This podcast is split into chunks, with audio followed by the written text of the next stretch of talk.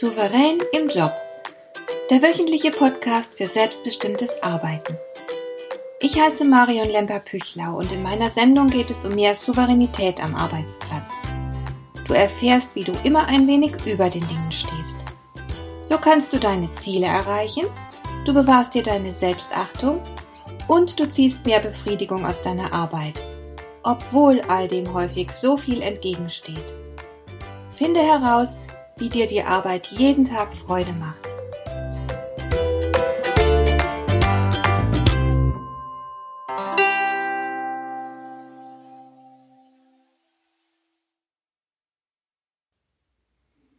Ich habe zu Hause eine Postkarte, da sieht man einen Esel drauf und daneben steht Glaube nicht alles, was du denkst. Und genau das ist unser Thema hier. Es geht heute um Denkfehler. Wir Menschen handeln tatsächlich in sehr vielen Situationen irrational. Das heißt, wir weichen immer wieder systematisch vom optimalen, vom vernünftigen, vom logischen Denken und Handeln ab. Dafür gibt es vor allem zwei Ursachen. Die eine liegt in unseren Gefühlen. Es gelingt uns immer nur unzureichend, unsere Gefühle unter Kontrolle zu halten. Platon hat schon dieses Bild entworfen vom Reiter, der die wild galoppierenden Pferde lenkt. Der Reiter steht dabei für die Vernunft und die galoppierenden Pferde repräsentieren die Emotionen. Vernunft kann durchaus Gefühle zähmen. Du kannst zum Beispiel, wenn du sehr wütend auf deinen Chef bist, diese Wut zügeln. Du wirst den Chef deswegen nicht sofort ohrfeigen und ihn anbrüllen. Du kannst dich zurückhalten. Aber du weißt auch aus Erfahrung, es gelingt nicht immer vollständig, die eigenen Emotionen zu zügeln und zu beherrschen. Die Unvernunft wird sich auch bei dir und bei mir und bei jedem anderen, immer wieder Bahn brechen. Das heißt, uns gehen die Pferde durch. Trotz aller Selbstdisziplin, trotz aller Vernunft, über die wir ja tatsächlich verfügen. Und die zweite Ursache für Irrationalität, die liegt einfach darin, dass unser Denken grundsätzlich sehr fehleranfällig ist. Wir unterliegen einer ganzen Reihe von systematischen Denkfehlern. Die sind sozusagen im Bauplan drin, da können wir gar nichts gegen machen. Das hat auch überhaupt nichts mit dem IQ zu tun.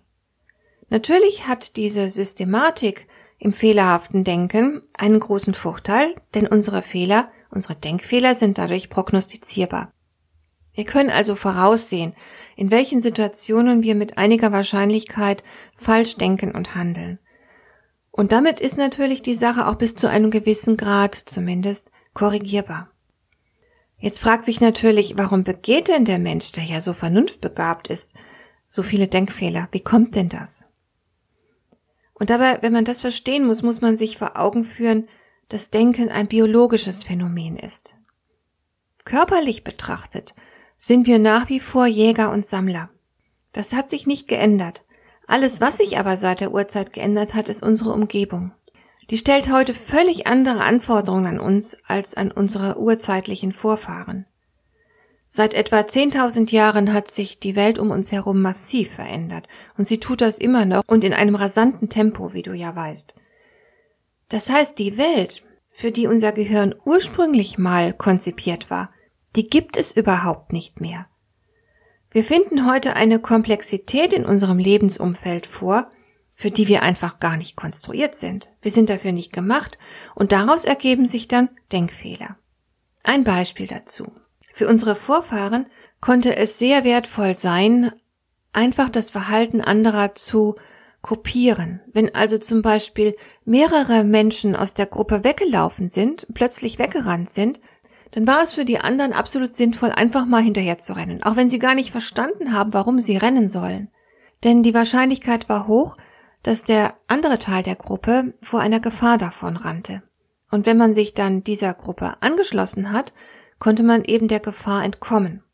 Im schlimmsten Fall hat man auf diese Weise vielleicht ein paar Kalorien unnötig verbrannt, aber tatsächlich war das sicherer, als sich erstmal auf den Stein zu setzen und mal zu überlegen und zu prüfen, warum die anderen wohl rennen.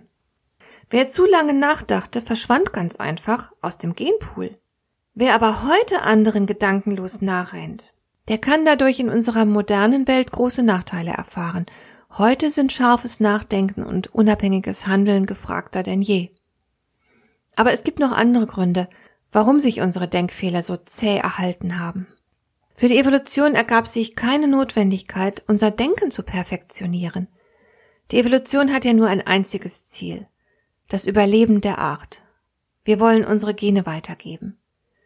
Und solange ein Denkdefekt nicht lebensbedrohlich ist, hat die Evolution keinen Grund, ihn auszumerzen. Es genügt ja, dass wir überleben und dass wir vielleicht besser sind als einige unserer Konkurrenten. Das heißt, kleinere Denkdefekte wird die Evolution mühelos verzeihen. Denn es liegt ja nicht im Interesse der Evolution, die Fähigkeit zur Wahrheitsfindung zu optimieren. Es geht wirklich nur um Reproduktion. Wer sich also mit seinem Denken und mit seinen Ideen bei seinen Mitmenschen durchsetzen kann, der hat besseren Zugriff auf wertvolle Ressourcen. Und das ist natürlich äußerst vorteilhaft für die Paarung und die Aufzucht der Nachkommen. Und es ist dabei nicht wichtig, ob das Denken tatsächlich der Wahrheitsfindung dient. Und zuletzt sind intuitive Entscheidungen, auch wenn sie mit einem bestimmten Denkfehler behaftet sein mögen, sind intuitive Entscheidungen zuweilen immer noch besser als der Versuch, alles rational anzugehen. Denn in sehr vielen Fällen können wir gar nicht wirklich rational entscheiden, weil uns einfach die nötigen Informationen fehlen. Wir treffen unzählige Entscheidungen auf der Grundlage von Unwägbarkeiten. Wer da unbedingt rational sein will, der ist dann oft überhaupt nicht entscheidungsfähig. Es geht also in vielen Fällen überhaupt nicht ohne Intuition. Zum Beispiel bei der Wahl des Arbeitgebers. Wenn du dich um eine Stelle bewirbst, kannst du dir natürlich im Vorstellungsgespräch die Menschen genau anschauen, du kannst ganz gezielt Fragen stellen, du wirst dich wahrscheinlich auch über den Arbeitgeber informieren, vielleicht im Internet, aber du wirst trotzdem nicht alles erfahren, was dann letzten Endes für dein Wohlbefinden am Arbeitsplatz ausschlaggebend ist. Man wird dir gar nicht alles sagen. Das heißt, du musst auch hier mit einer gewissen Intuition vorgehen. Und intuitive Entscheidungen fallen meistens unbewusst. Witzig ist, dass wir dann in Sekundenbruchteilen eine rationale Begründung hinterher schieben. Das geht so schnell, dass wir dann überzeugt sind, wir hätten bewusst und vernünftig entschieden. Aber das ist eine Illusion. Wir entscheiden sehr viel intuitiv und auf der Basis auch unserer Gefühle. Wobei intuitive Entscheidungen nicht schlecht sind, auch wenn sie nicht rational sein müssen. Intuition ist nämlich nichts anderes als unbewusste Erfahrung. Das heißt, wir haben etwas gelernt in der Vergangenheit und das wenden wir dann ohne nachzudenken auf die aktuelle Situation an. Das ist oft sehr nützlich, wobei natürlich keine Garantie existiert, dass es funktioniert, denn es kann ja durchaus sein, dass die aktuelle Situation in einigen wesentlichen Aspekten von den alten Erfahrungen abweicht. Aber wie dem auch sei, Denkfehler sind auf keinen Fall pathologische Störungen. Wir können trotz unseren vielen Denkfehlern den Alltag bewältigen und ein gutes Leben haben. Das intuitive und das rationale Denken besitzen beide ohne Frage ihre Berechtigung. Intuitives Denken hat den großen Vorteil, es ist schnell, es ist spontan und es spart viel Energie. Rationales Denken hat einen großen Nachteil, es ist nämlich langsam, es ist auch anstrengend und es wird dabei viel Energie verbraucht, also Blutzucker. Und je nach Situation ist mal die eine und mal die andere Denkart von Vorteil. Es ist auf jeden Fall vollkommen ausgeschlossen, dass du Denkfehler komplett vermeidest.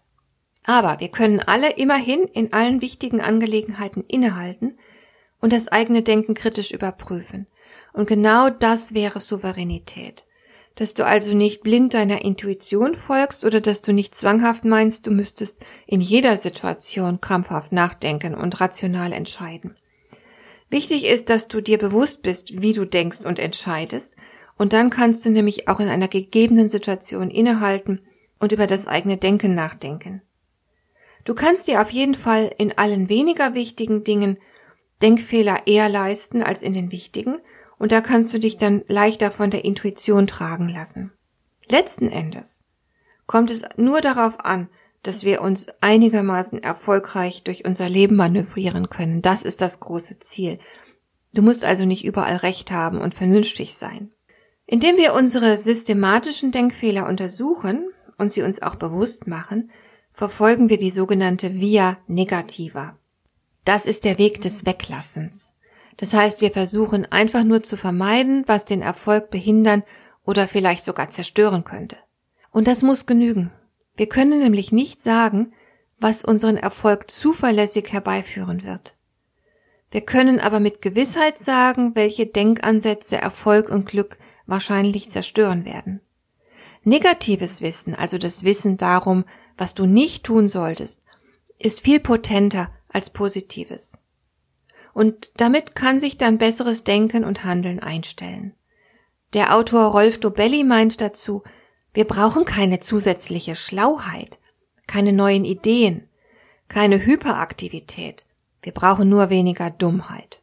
Hier noch was zum Schmunzeln. Ich habe neulich eine Postkarte gefunden und auf dieser Postkarte stand Wenn du tot bist, dann weißt du nicht, dass du tot bist. Es ist nur für die anderen schwer. Genauso ist es, wenn du blöd bist. Und wir können was gegen die eigene Blödheit tun, glücklicherweise. Ich gebe dir heute mal einen ersten Tipp und werde in der nächsten Folge weitere Denkfehler aufgreifen und dir erklären, wie du die verhindern kannst.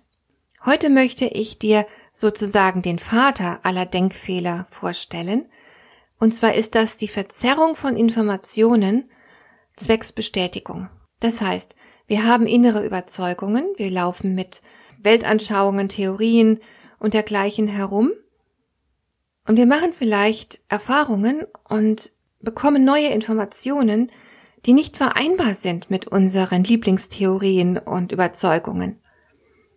Das heißt, hier steht offen etwas im Widerspruch zu unseren Überzeugungen, und das filtern wir dann einfach aus oder wir deuten es um. Wir sind also blind für Dinge, die unseren Überzeugungen widersprechen, oder wenn wir gar nicht anders können, als diese Dinge wahrzunehmen, dann interpretieren wir sie so um, dass es wieder passt. Das heißt, wir sind ziemlich gut darin, Tatsachen zu ignorieren. Und das kann unter Umständen sehr, sehr nachteilig für uns sein. Stell dir beispielsweise mal vor, ein junger Mitarbeiter hat gerade seinen ersten Job ergattert und es ist ein toller Job, er ist sehr glücklich und er ist jetzt sehr bereit, alles positiv zu sehen. Und er hält auch viel von seinem neuen Chef. Das scheint sich auch am Anfang zu bestätigen. Der neue Chef ist sehr nett zu dem jungen Mitarbeiter, aber dann macht der Mitarbeiter Erfahrungen, die doch eigentlich großes Misstrauen hervorrufen sollten. Der Chef hält sich zum Beispiel nicht an eine Vereinbarung. Der Chef verspricht seinem jungen Mitarbeiter etwas, das er nicht hält. Und dann macht der junge Mitarbeiter vielleicht die Erfahrung, dass der Chef mal ausrastet und einen Kollegen richtig niedermacht, ihn beleidigt, ihn bedroht. Der junge Mann möchte aber glauben, dass er einen Top-Job gefunden hat und einen tollen Chef hat, und deswegen interpretiert er das so um, dass er sagt, ja, der Chef ist völlig überlastet im Moment, er kann nichts dafür. Und dadurch wird er natürlich auch nicht misstrauisch gegenüber dem Chef und wird sich nicht entsprechend schützen können. Wir haben halt ein starkes Bedürfnis danach, bestehende Auffassungen beizubehalten. Wir sehen, was wir sehen wollen, wir hören, was wir hören wollen. Und wir glauben eben auch, was wir glauben wollen. Und wenn dann etwas eintritt, das man beim besten Willen nicht uminterpretieren kann, dann erklären wir dieses Phänomen kurzerhand zum Spezialfall. Tatsächlich sollten wir aber natürlich alles sehr ernst nehmen, das unseren Überzeugungen widerspricht. Hier habe ich einen Tipp für dich. Du fährst besser damit, wenn du nicht Belege für deine Theorien suchst, sondern dich mal darin versuchst, sie zu falsifizieren. Nach dem Muster, ich bin überzeugt, dass, Punkt, Punkt, Punkt. Was spricht gegen deine Überzeugung? Auf diese Weise kommst du zu wesentlich realistischeren Einschätzungen der Dinge. Und da hatte sogar Albert Einstein einen Tipp für seine Kollegen. Er hat nämlich geraten, sie sollten mal eine halbe Stunde am Tag grundsätzlich und regelmäßig das Gegenteil von dem denken, was als wissenschaftlich gesichert gilt. Vielleicht machst du mal einen kleinen Versuch mit dieser Denkweise. Und in der nächsten Folge geht es dann weiter mit anderen Denkfehlern. Dir gefällt dieser Podcast? Dann bewerte ihn doch mit einer Sternebewertung und Rezension in iTunes. Das hilft einerseits, diese Sendung noch weiter zu verbessern und andererseits, sie für andere Interessierte noch sichtbarer zu machen. Besuche auch meine Webseite lemper-büchlau.com. Dort findest du ein paar nützliche und kostenlose Downloads, die dir weitere Anregungen für deine Arbeit liefern. Das war die heutige Ausgabe von Souverän im Job. Schön, dass du zugehört hast. Ich wünsche dir viel Spaß und Erfolg bei der Gestaltung deiner Arbeit.